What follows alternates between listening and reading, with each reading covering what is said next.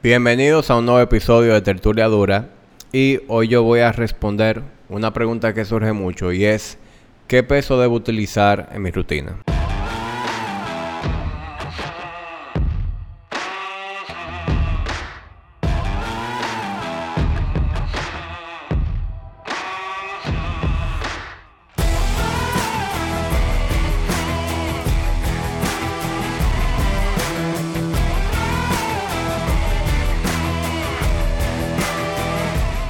Una pregunta que siempre surge a la hora de uno compartir una rutina en la red o por cualquier vía, eh, siempre eh, en los comentarios podemos ver la pregunta de alguien que dice con qué peso debo hacer la rutina.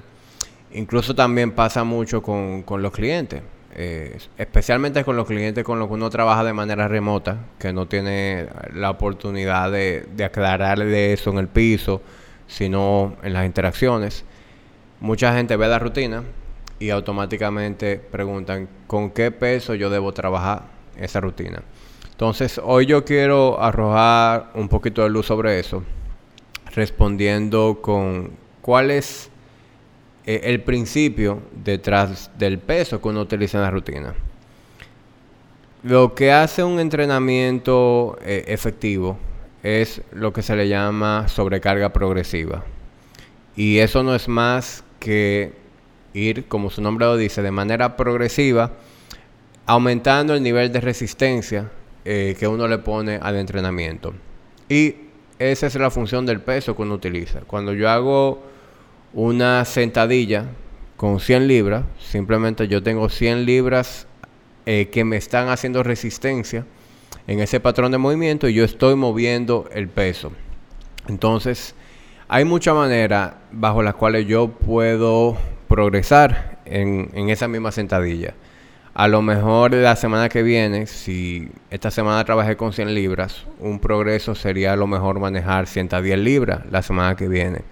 Eso es una manera en la que yo puedo progresar en movimiento.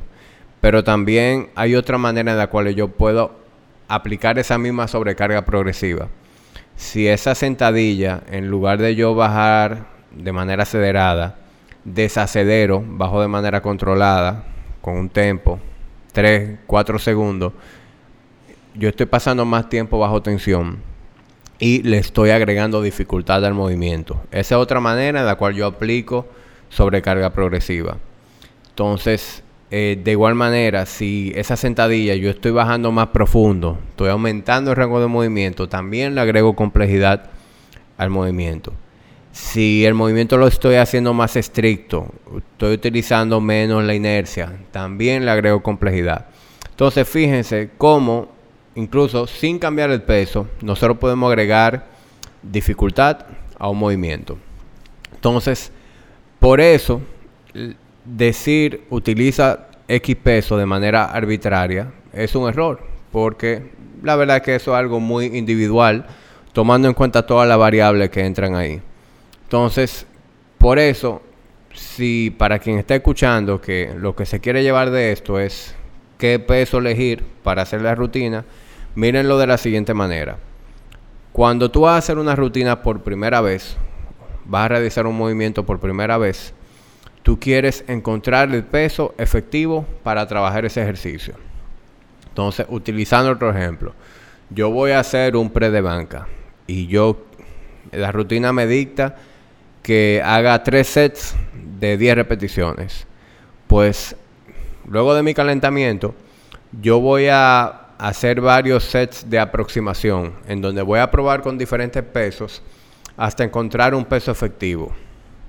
¿Y cuál es el peso efectivo? El peso efectivo es el que me permite ejecutar el movimiento correctamente, en un rango de movimiento completo, de manera controlada, o si hay un tempo con el tempo prescrito, y la cantidad de repeticiones. Y que mientras yo hago eso, sea retador, sea challenging. Eso es un peso efectivo.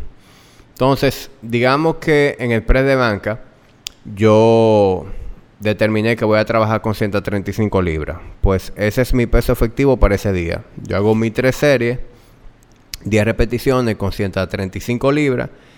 Entonces, la semana que viene hay que ver qué dicta la rutina.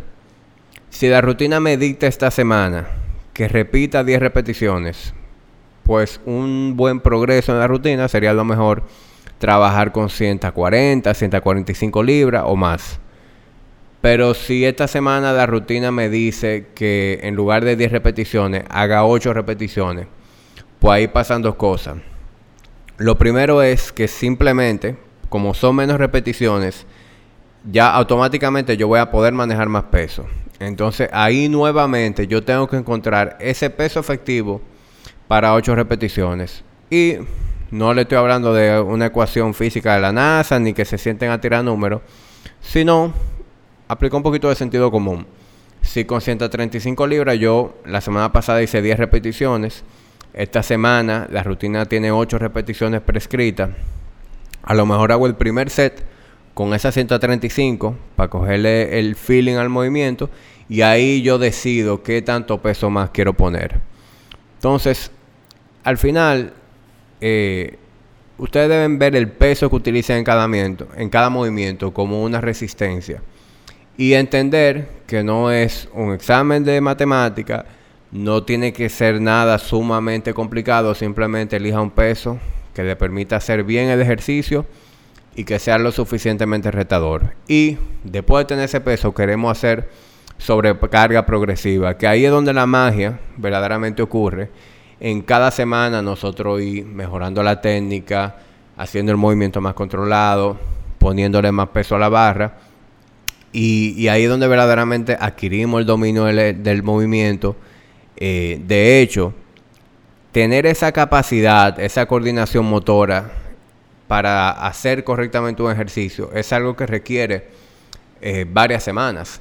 Por eso incluso se recomienda no cambiar la rutina toda la semana porque si tú toda la semana haces ejercicios diferentes, pues tú no estás adquiriendo suficiente dominio en ninguno. Es bueno nosotros casarnos con los ejercicios por un tiempo, dominarlo, ganar, eh, poner de peso a la barra y luego de, de X cantidad de semanas, pues entonces pudiera hacerse una sustitución a una progresión de ese mismo movimiento. Quiero que, entiendan que el peso que vamos a utilizar en cada ejercicio también es diferente. Obviamente el peso que yo manejo en una sentadilla, en donde yo estoy utilizando toda mi extremidad inferiores, no el mismo peso que yo voy a manejar en un curl de bíceps, en donde yo simplemente estoy haciendo una flexión de codo. Entonces, por esa razón también es un gran error decirle a una persona, mira, para esa rutina completa tú vas a utilizar la mancuerna de 25 libras. No. A lo mejor 25 libras es efectivo para hacer el, el, el bicep, creo que mencioné anteriormente, pero para hacer sentadilla, 25 libras no me van a saber a nada. Y a lo mejor no me saben a nada a mí. De repente el peso que yo utilizo para un bicep curl es el peso que, que una mujer principiante va a utilizar para hacer un goblet squat. Entonces, Ahí es donde, vuelvo y repito, entra el tema de la individualización. Entonces, la próxima vez que usted vea una rutina online que quiera hacer, o usted incluso tenga un coach que le prescriba una rutina, sepan cuál es la lógica detrás del peso. El peso no es más que una resistencia que va a hacer el ejercicio lo suficientemente eh, retador para mí y una resistencia que yo quiero que vaya incrementando semana tras semana. Esa es la lógica detrás. Eh, creo que esto aclara eh, el, tema bastante bien. Eso es básicamente lo que quería decirle hoy. Eh, un episodio breve, pero entiendo que con un contenido bastante práctico para todos los que están escuchando. Como siempre, agradeciendo su, su apoyo al podcast. Si saben de alguien que le puede interesar este, este contenido, se lo comparten y si hay algo que ustedes quieran que yo eh, trate, ya sea en los próximos episodios o en el contenido que voy compartiendo en el newsletter o las redes sociales, pues también estoy abierto a sus sugerencias. Muchas gracias y nos vemos en la próxima.